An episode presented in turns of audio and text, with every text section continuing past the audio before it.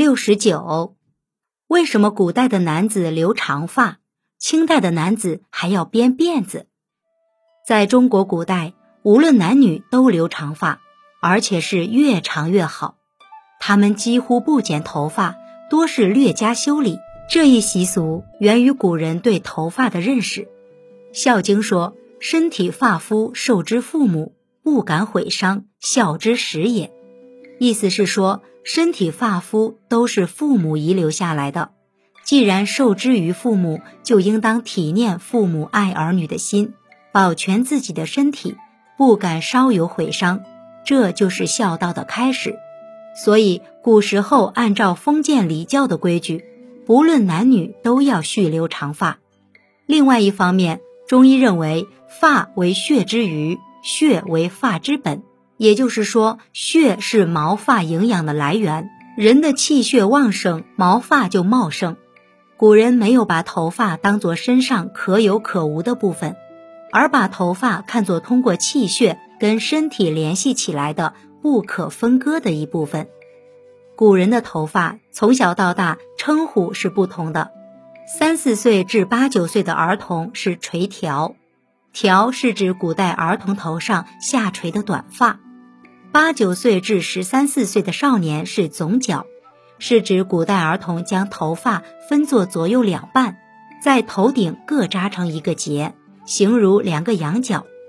男子十五岁是束发，要把原先的总角解散，扎成一束。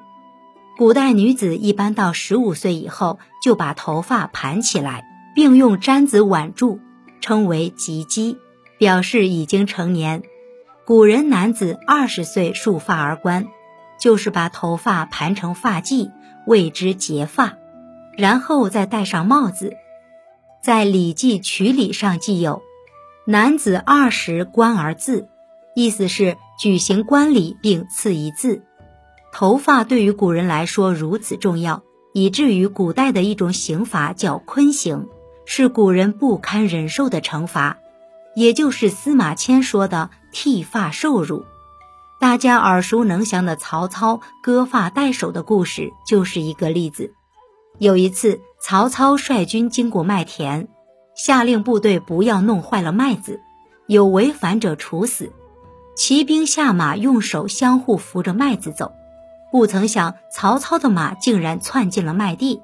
曹操招来手下的主簿来论罪。主簿用春秋的典故应对说：“自古刑罚是不对尊贵的人使用的。”曹操说自己制定的法律自己却违反，如何能统帅属下呢？然而我身为义军之帅，是不能够死的，请求对自己施于刑罚。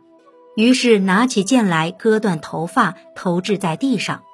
在当时那个视发如命的时代，曹操割发代首，不是虚于应付。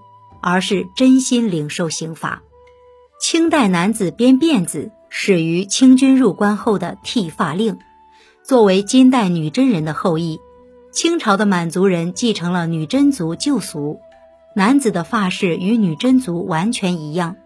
三朝北蒙汇编卷三载，女真妇人辫发盘髻，男子辫发垂耳，耳垂金环，留脑后发，以色丝系之。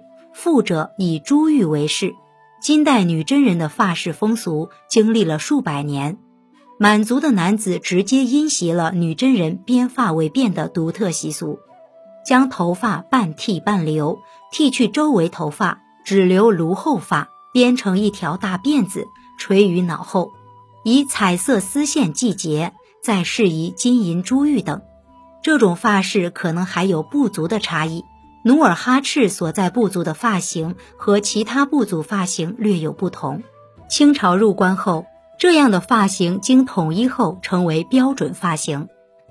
值得一提的是，满洲统治者颁布剃发令所要求的剃发标准，并非现在人们常常看到的剃半个头，而是将头颅四周的头发都剃掉，只留一顶如前大，结辫下垂。头顶留发大于一钱算违规，要处死。这种发饰的形成还有一段传说。相传少年努尔哈赤曾给辽东总兵李成梁做过马童，李家公子问他：“我们汉人头发受之父母，终生不剃，你们女真人为何要剃光脑门，脑袋后留一条大辫子？”努尔哈赤答道：“女真人终年行猎于深山莽林，如汉人般将头发盘于头上，会被树枝挂散。我们剃光脑门，编发为辫，为的是骑马行猎方便。”两人这段对话反映了满汉不同的生活环境，造就了不同蓄发习俗的事实。清王朝入主中原后，向汉民族颁布了“留头不留发，留发不留头”。剃发易服，不随本朝制度剃发易衣冠者，杀无赦。所过州县地方，有能削发头顺、开城纳款、给予爵禄、世守富贵；如有抗拒不遵，大兵一到，玉石俱焚，进行屠戮等严令。汉民族则以头可断、发不可剃进行抵制与反抗。一位名叫孔文彪的人，以孔子后裔自居，上书多尔衮，不愿剃发易服。多尔衮当即作出批复：剃发严止，违者无赦。即孔文彪乃圣意免死。此事表明，清王朝的统治者已经把满族人留辫子的习俗及对辫子的偏爱变成了统治意志。您刚才收听的是《文化精华下》。中华文化十万个为什么，同名图书由中华书局出版，演播陆德金。